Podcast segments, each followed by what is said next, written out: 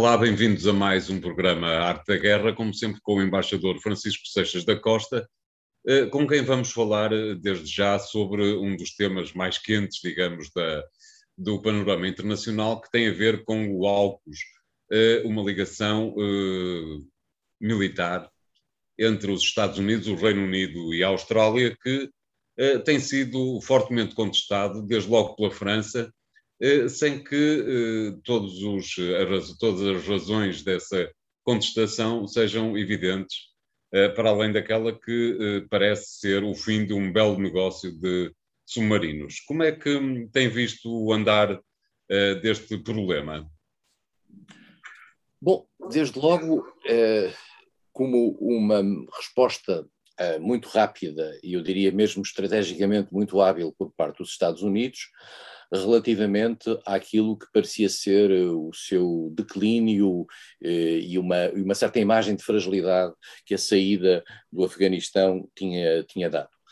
Uh, os Estados Unidos, logo imediatamente após a posse de Biden, se se, se, recorda, tinham dado sinais evidentes de que a sua prioridade se concentraria naturalmente no, no, no, na Ásia e, em particular, na relação com os parceiros da Ásia, relação essa que os quatro anos de Trump tinham, de certo modo, enfraquecido. Uh, a saída da parceria Transpacífico no plano comercial tinha sido muito, muito contestada. Uh, uh, os sinais dados a, a vários dos, dos, parceiros asiáticos tinham sido muito negativos, e em particular para parceiros que viviam numa angústia relativamente àquilo eh, que se que leem como uma ameaça por parte da China, eh, esses sinais, nomeadamente o, o o, recuo em matéria de retirada de tropas, eh, quer da Coreia do Sul, eh, quer eh, do Japão, era visto como uma espécie de, de, abandono por parte dos Estados Unidos. Biden, ao fazer a reunião do Quad, que é uma estrutura entre democracias entre a Austrália, uh, o Japão, uh, a Índia e os Estados Unidos, imediatamente a seguir à sua posse, um pouco tempo depois da sua posse, dá o sinal de querer alinhar uh, quatro países like-minded, como se diz em linguagem anglo-saxónica, nesta matéria, e em particular dá o sinal de trazer a Índia que nós sabemos que é uh, um país muito relutante na relação com a China, uh, para, este, para este conjunto. Portanto, este foi o primeiro sinal. Esta criação do AUKUS é um sinal diferente, é um sinal cumulativo, mas diferente. É um sinal de uma relação mais íntima entre três países anglo-saxónicos, em particular eh, a partir do momento em que o Reino Unido sai da União Europeia, uh, tinha-se ficado à espera um pouco de saber o que é que os Estados Unidos iam fazer dessa relação com aquele que era sempre a sua relação privilegiada na Europa. Uh, ora bem, esta, aqui está uma resposta, uh, embora manifestamente o Reino Unido não seja o elemento essencial deste triângulo, a circunstância dos Estados Unidos terem eh, anunciado a criação de uma ligação muito forte de natureza geopolítica, geoestratégica, com, com, com dimensões que têm a ver com a cibersegurança, com, com a inteligência artificial e com um conjunto de várias outras preocupações de natureza estratégica muito fortes, eh, com a Austrália e com o Reino Unido. Portanto, este triângulo mostra que, que os Estados Unidos estão estão, estão atentos e, mais do que isso, estão a avançar nesta matéria. E isso, naturalmente, criou, como não, pode, não podia deixar de ser, uma reação por parte da, da China. Um, nós sabemos, e era evidente há muitos anos, e, e que há, de, da parte da Austrália, o, uma certa solidão no campo estratégico. A Austrália uh, pressente que o crescimento da China, e vamos ser claros, a, China, a, Austrália é um país onde os chineses estão muito presentes. Há 160 anos que imigram chineses para a Austrália. Exatamente. A comunidade chinesa na Austrália e a comunidade de australianos da ascendência chinesa é muito forte. Uh, mas a Austrália tem vindo a dar sinais nos últimos anos, uh, e, e, isto tem, tem, passado até para o debate político interno australiano, de uma certa conflitualidade com aquilo que parecia ser uma intrusividade da China. Uh, e, portanto, há, aliás, um livro e a história desse livro é importante, chamado Silent Invasion, Invasão Silenciosa, que três, que três editoras australianas se recusaram, ou duas editoras australianas se recusaram a publicar, e que traduz uma leitura negativa sobre o papel da China dentro da Austrália.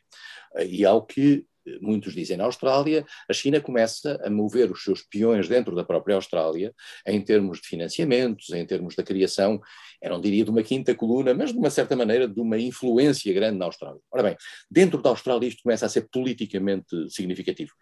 Dito isto, é muito importante perceber que a China é o grande parceiro económico da Austrália. A Austrália Exatamente. não pode passar sem a China.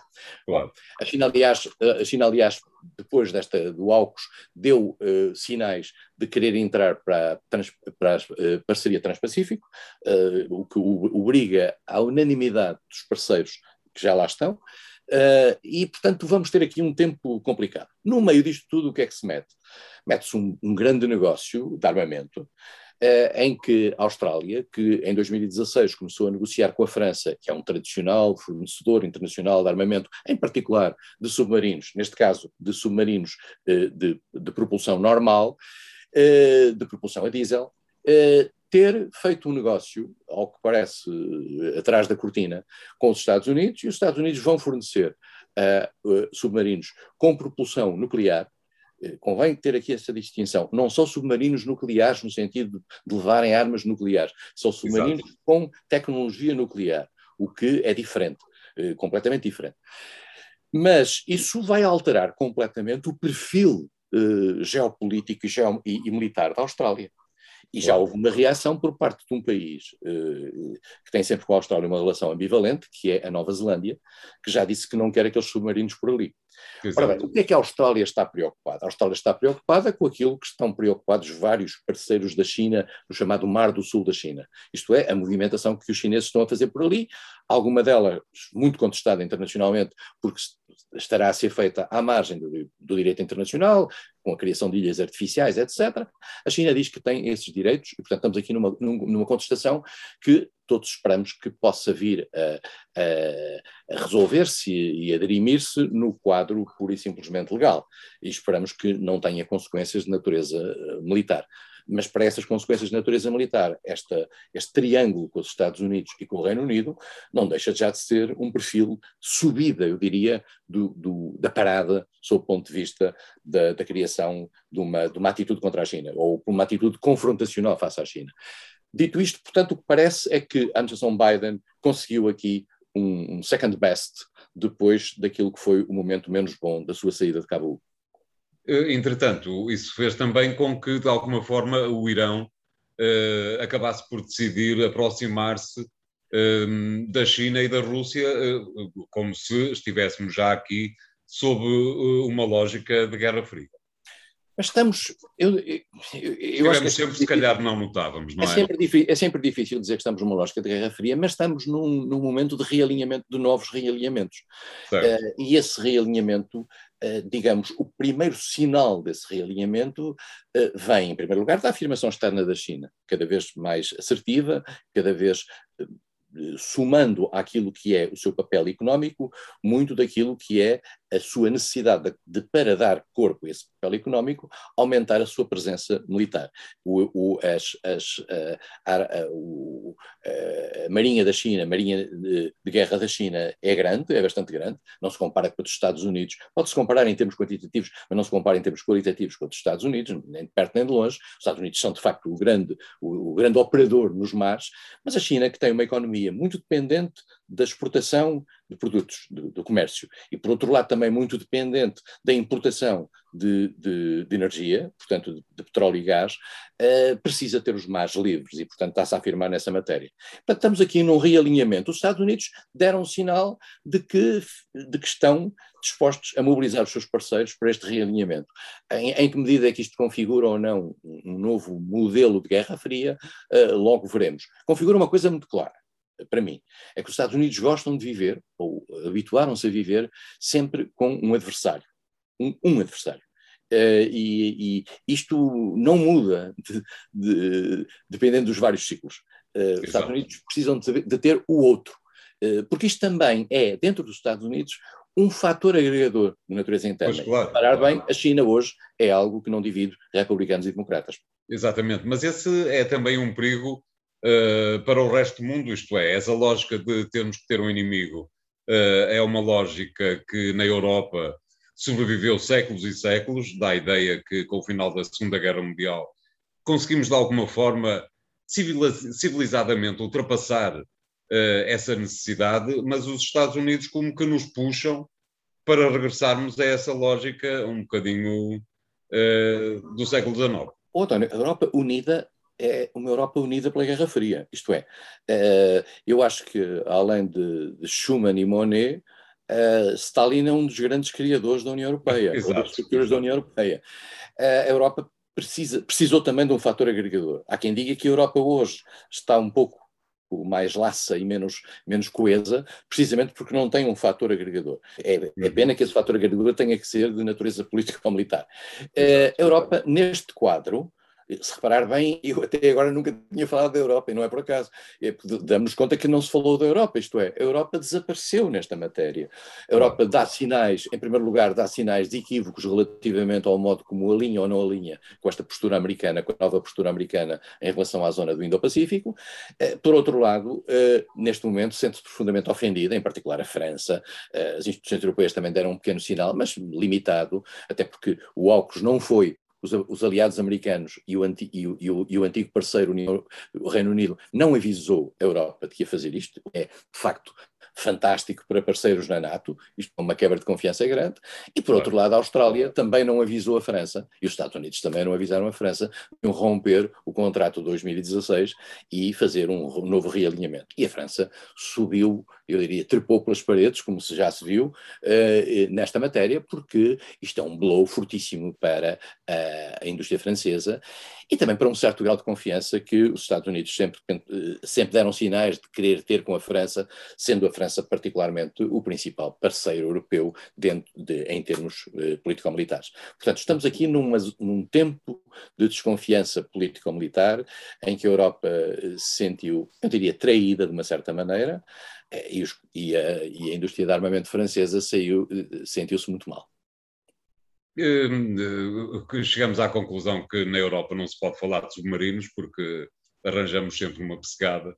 Eh, vamos fazer aqui o primeiro intervalo, voltamos já de seguida com o segundo tema. Até lá.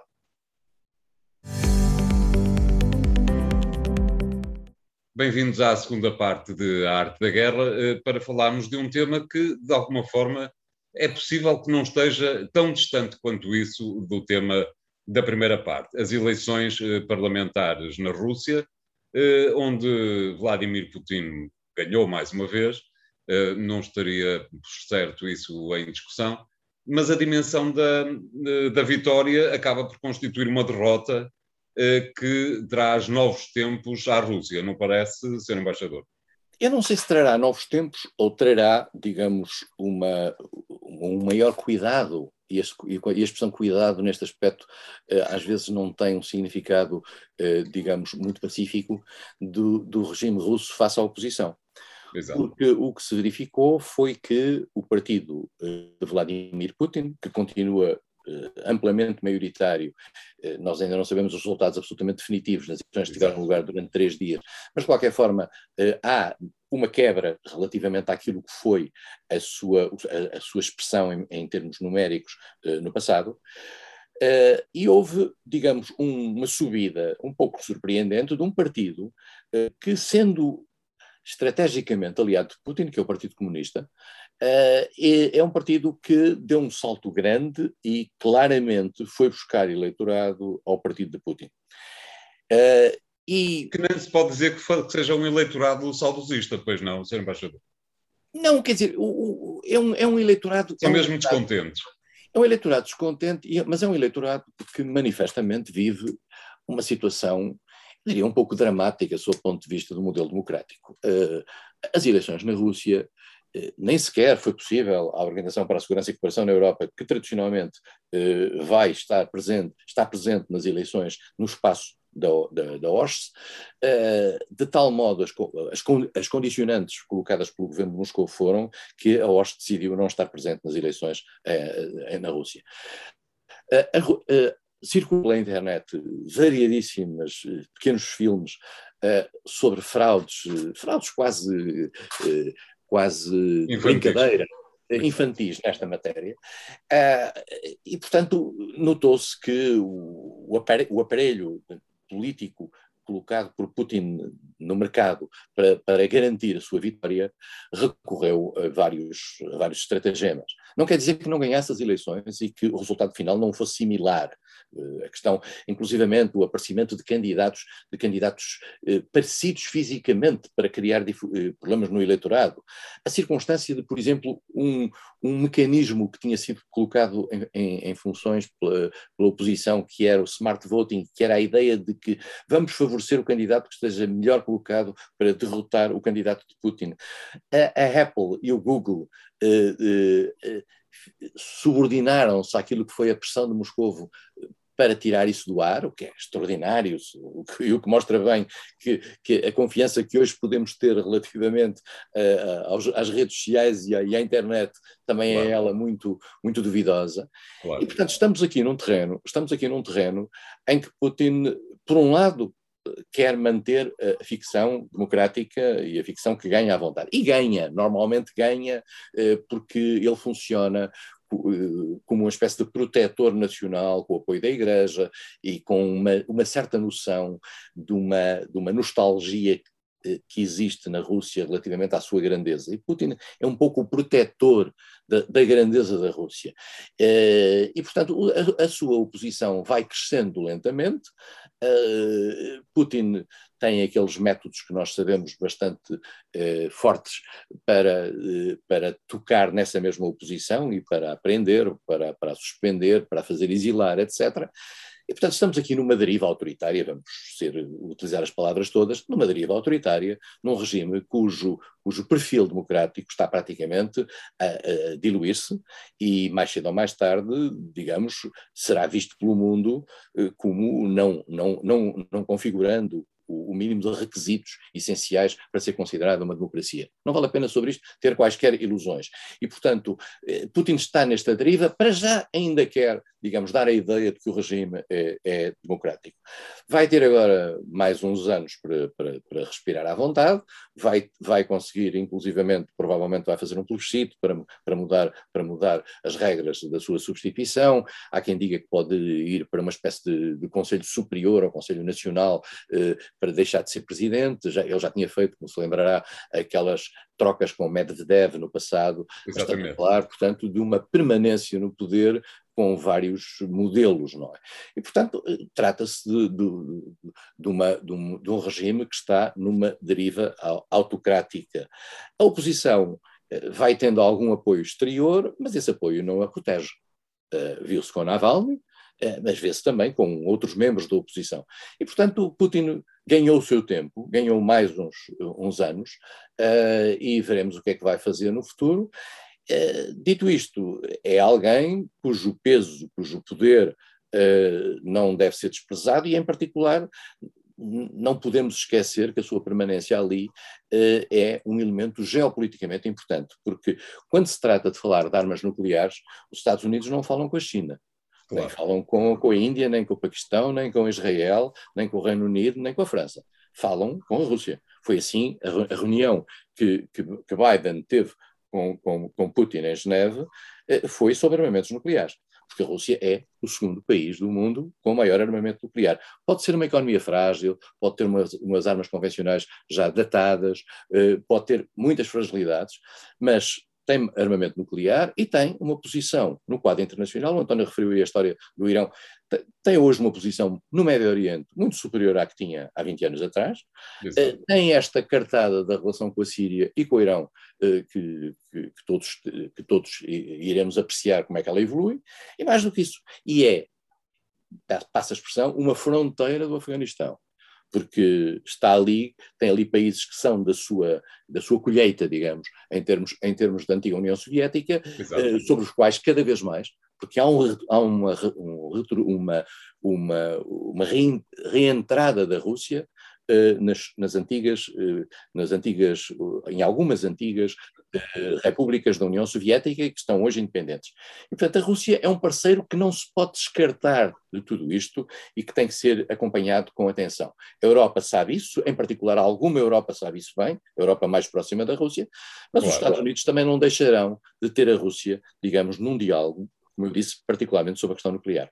Isso faz-me colocar numa questão que eh, nos dirige diretamente para eh, o assunto de que falámos eh, na primeira parte do programa. A questão é até que ponto é que Vladimir Putin deixará, estará confortável com o facto de a China passar a ser o inimigo dos Estados Unidos. uma vez que eu suponho que o Putin também tenha todo o interesse, do ponto de vista da política interna, em ter os Estados Unidos como o outro lado do espelho parece-lhe que ele vai aceitar facilmente ser substituído pela China? Ao nível do diálogo, os Estados Unidos, como digo, mantém o diálogo com a Rússia a um nível eh, nuclear, na questão nuclear, de forma eh, sem a mais pequena dúvida. Claro. A, a, Rússia não se pode comparar com a China hoje como potência económica à escala global. Pois claro. A Rússia já teve uma potência à, escala global idêntica à de Portugal, dizia, dizia um artigo internacional aqui há tempos, dizia a, a, Foreign Policy aqui há tempos, teve, até dizia mesmo idêntico ao de Portugal. A Rússia caiu extraordinariamente no plano económico uh, e tem hoje fortíssimas debilidades, mas tem um posicionamento estratégico muito importante e mais do que isso, para a União Europeia, uh, na qual nos integramos, a Rússia é um parceiro temível, isto é, é um, é um vizinho temível. Temos toda a questão da Ucrânia ainda por resolver, temos a questão da Crimeia, que também está ligada à questão da Ucrânia, eu diria praticamente resolvida, mas de qualquer forma como elemento de tensão, e é esse o elemento mobilizador das sanções contra a Rússia. Uh, temos o papel da China no Médio Oriente, que também não é indiferente para a Europa, e, e, como é sabido, a, a, parte leste da Europa vive hoje muito preocupada com Moscovo, uh, nome que, aliás, lhes faz lembrar uh, a capital uh, de, um, de, um, de, um, país que no passado muito atazanava a sua vida. Uhum. a Europa não reage toda da mesma maneira face à Rússia, como, aliás, não reage toda da mesma maneira face à China. e nós sabemos que isso até divide o próprio, um grande país europeu, um, um, dos principais países europeus como é a Alemanha, que está neste momento em convulsão, digamos, relativa com as suas eleições, é um país que está dividido na própria relação com a Rússia. Eh, nós vimos o que se passou com, com o Nord Stream 2 e com a necessidade do rendilhado que foi, que foi necessário para garantir que o, o, segundo, o segundo grande gasoduto que vem da Rússia diretamente para a Alemanha eh, não possa interferir no futuro da relação eh, da Rússia com a Ucrânia e, e, e, e a, Alemanha colocou-se à vontade para, para uh, colocou-se ao dispor para financiar a Ucrânia se houvesse alguma consequência nesse aspecto. E portanto, nós estamos aqui com um país, nós não escolhemos os nossos vizinhos, eles estão ali e temos que viver com eles. E a Rússia é um vizinho que temos que viver. Eu acho que a Alemanha percebe isso bem, não está numa deriva neutralista, mas está numa deriva, digamos, de algum acompanhamento, no sentido de não ver também, e este aqui é um ponto importante, por isso é que se fala muito na, na França, na autonomia estratégica europeia, não ver também necessariamente uh, a sua estratégia à escala global, uh, como aconteceu muito durante a Guerra Fria, uh, sobre determinada puramente pelos Estados Unidos. Portanto, a Europa está a tentar encontrar a sua linha. Se o vai conseguir ou não, eh, não sei. Até porque, como já aqui analisámos, a ida do Sr. José Borrell a Moscou foi o que foi.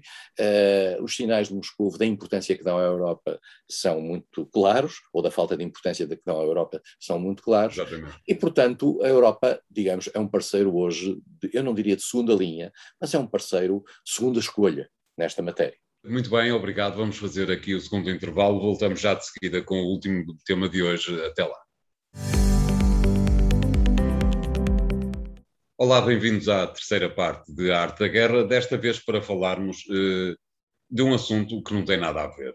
A Escandinávia parece ser, de alguma forma, eh, uma espécie de paraíso eh, e, por outro lado, um mundo que, eh, por vezes, parece que evolui eh, em, em pouca ligação com o resto da Europa. Falamos da Escandinávia desta vez porque uh, a Escandinávia, uh, ao contrário do que tem acontecido nas duas últimas décadas, ou seja, creio que desde 2001, que não sucedia que os países escandinavos estão, neste momento, faltava a Noruega, teve eleições há uma semana atrás, neste momento a Escandinávia é toda ela um, liderada por governos de coligação ou não do centro-esquerda. Um, numa fase uh, em que, numa altura em que estamos a muito poucos dias das eleições alemãs, uh, Sr. Embaixador, consegue encontrar aí alguma ligação entre uma coisa ou outra, ou é só o facto de serem vizinhos? Mas, como dizia há pouco, os vizinhos não se escolhem, mas a interpenetração entre a porosidade das fronteiras é uma coisa que vai acontecendo. Embora eu, eu, me pareça que, que, cada um destes casos deve-se a uma evolução interna dos, ciclos, dos ciclos políticos internos. Uh, claro. E no caso, no, caso, uh, no caso dos nórdicos, como é sabido, a, a grande escola, eu diria, da social-democracia moderna ou contemporânea eh, foi nos países nórdicos, o modelo sueco, eh, tudo isso que à, à, volta de Olof Palme, mas também na Noruega, eh, com uma, numa tradição muito forte, a Dinamarca, a própria Finlândia. Estamos a falar de países que têm ciclos políticos que, numa certa altura, dão mais poder aos partidos de centro ou de centro-direita, uh, e nós temos que perceber que nos países nórdicos as alterações de, dos magmas políticos e, em particular, dos programáticas, são muito ligeiras. Eh, eu, eu vivi na Noruega ao tempo da mudança de, conserva, de, de, trabalhistas para conservadores, que já estavam lá há muitos anos, para conservadores, e a mudança na política do dia a dia foi ínfima. Uh, os, estes partidos, do, estes partidos do, do, do centro, do centro-esquerda e centro-direita, uh, uh, no fundo, equivalem-se basicamente nas grandes questões. O que tem uma outra consequência, que é uma consequência que nós estamos a ver um pouco por toda a Europa, é que dão origem à direita e à esquerda ao surgimento de partidos realmente diferentes, só que Exato. raramente com o poder de se coordenar. As eleições na Noruega deram a vitória ao Partido Trabalhista, que não vai conseguir governar, tem 40 e tal deputados num, num, num universo bastante mais elevado, eh, vai ter que fazer uma coligação uh, com o Partido do Centro, que é um partido mais agrário, uh, com o Partido da Esquerda, e, e há, mesmo, há, há, mesmo uma ideia que poderia ir mais à esquerda nessa matéria. Particularmente, há sempre a dimensão ecológica verdes aí. Exatamente. aí. Um, não vai haver, não, não me parece que vai, que vai haver grandes, grandes, grandes, grande evolução nessa matéria e, e, em particular, em termos de política externa. O grande problema que divide neste momento o eleitorado norueguês tem a ver com o futuro das receitas do, do petróleo. Eh, a Noruega é o maior produtor da Europa do petróleo e, e, as receitas do petróleo estão consignadas a um fundo e há um debate interno na Noruega, cujos detalhes eu desconheço, mas sobre a questão do petróleo. Já, já no meu tempo, quando eu lá vivi há, há muitos, muitos anos, uh, uh, esse, o petróleo era um elemento fundamental, porque, como sabe, os países produtores de petróleo têm sempre a necessidade de não deixar que os réditos do petróleo entrem para a economia de uma forma muito forte, porque pode parecer apelativo, mas depois tem aquilo que é conhecido pela chamada doença holandesa, que é, uma, é um excesso de, de, liquidez para as políticas que têm efeitos inflacionistas, etc. E, portanto, há aqui um, um cuidado nesta matéria. Uh, os outros dois países que, que, que referiu, a, a, Suécia vai mudar de, de primeiro-ministro no, em novembro, uh, uhum. mantém-se mantém o, mesmo, o, o mesmo partido. Uh, o caso dinamarquês é, é, é, uma, é, uma, é, uma, é uma mera continuidade. O António pergunta, mas terá isto tendo em conta, por exemplo, a possibilidade da mudança na, na Holanda, na, na, na Alemanha, Alemanha, aquilo que se passa em Portugal, aquilo que se passa em Espanha, estamos aqui numa onda rosa eu não acho que haja grandes similitudes, que é que diga, entre a geringonça, o modelo espanhol ou o modelo nórdico. Quer dizer, estamos, provavelmente vão-se todos encontrar eh, com, com, em situação mais confortável nas reuniões da Internacional Socialista eh, ou, da, ou dos, dos, partidos socialistas europeus, que agora também mudou de nome e eh, já, não, já não se chamam assim.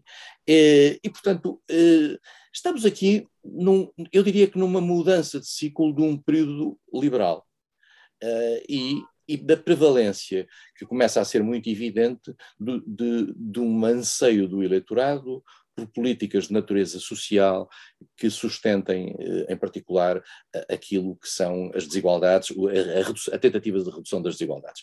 E, portanto, há aqui uma, uma eu julgo que foi que, que, que ainda outro dia falámos sobre, sobre que nas eleições alemãs 46% dos eleitores se preocupavam muito com a questão, com as questões das políticas sociais.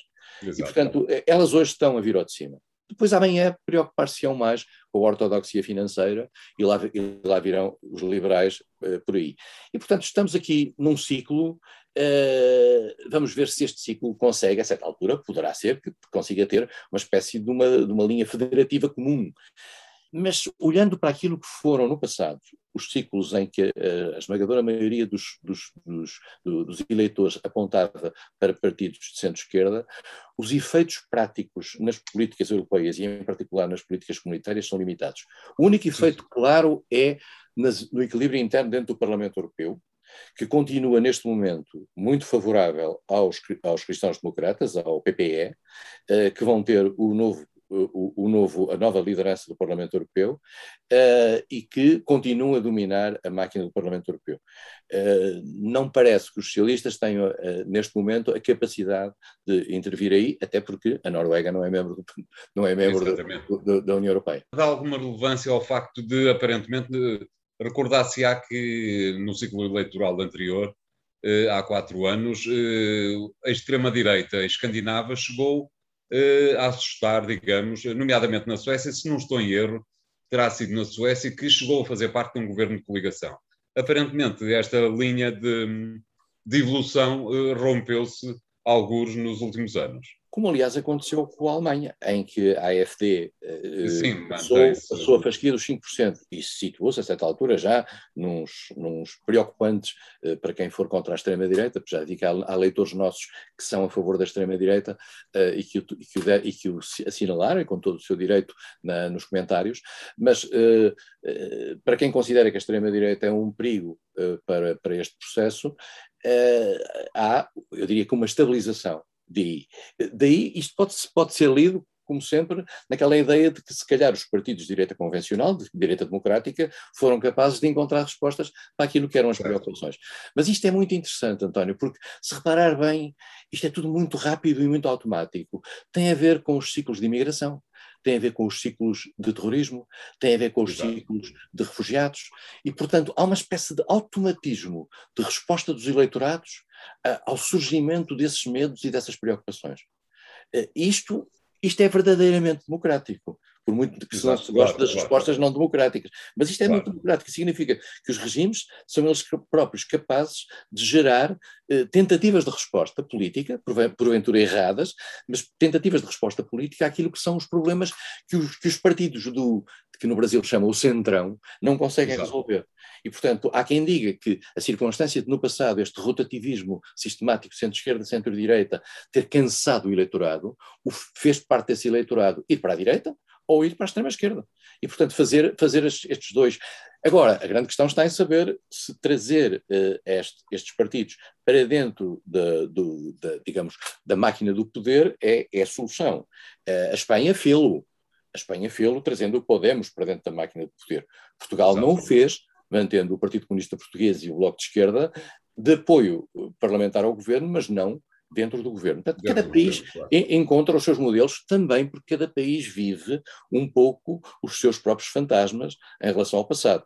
Pois, eh, claro. em, Portugal, em Portugal não é por acaso, não é por acaso que, que, que, as pessoas se lembram de 1975, quando se lembram do Partido Comunista Português, muitas vezes, uh, mas em Espanha, uh, digamos que a extrema-esquerda não fica, e que em Espanha tem eu diria, uma, um lastro de natureza ideológica bastante radical, uh, foi, foi, foi possível trazê-la para o espaço do poder, o que é o que foi notável e uma surpresa para muita gente. E, portanto, nos outros países é caso a caso, mas eu penso que a probabilidade, fala-se na Noruega, por exemplo, da possibilidade de um partido de extrema-esquerda entrar para, para, esta coligação governamental. Também se falava, fala-se na Alemanha, da possibilidade de Linke, que é o partido de, de, que Oscar Lafontaine criou de uma, de uma, separação do Partido Social Democrata, poder fazer parte de uma nova coligação de poder. Uh, veremos, uh, e em particular veremos também se a extrema-direita eh, faz parte de algum destes negócios. Não o fará com certeza nos países nórdicos neste momento, dado que a, a tendência é mais à esquerda. Muito bem, obrigado. Vamos ficar hoje por aqui. Na próxima semana voltaremos com três novos temas. Até lá.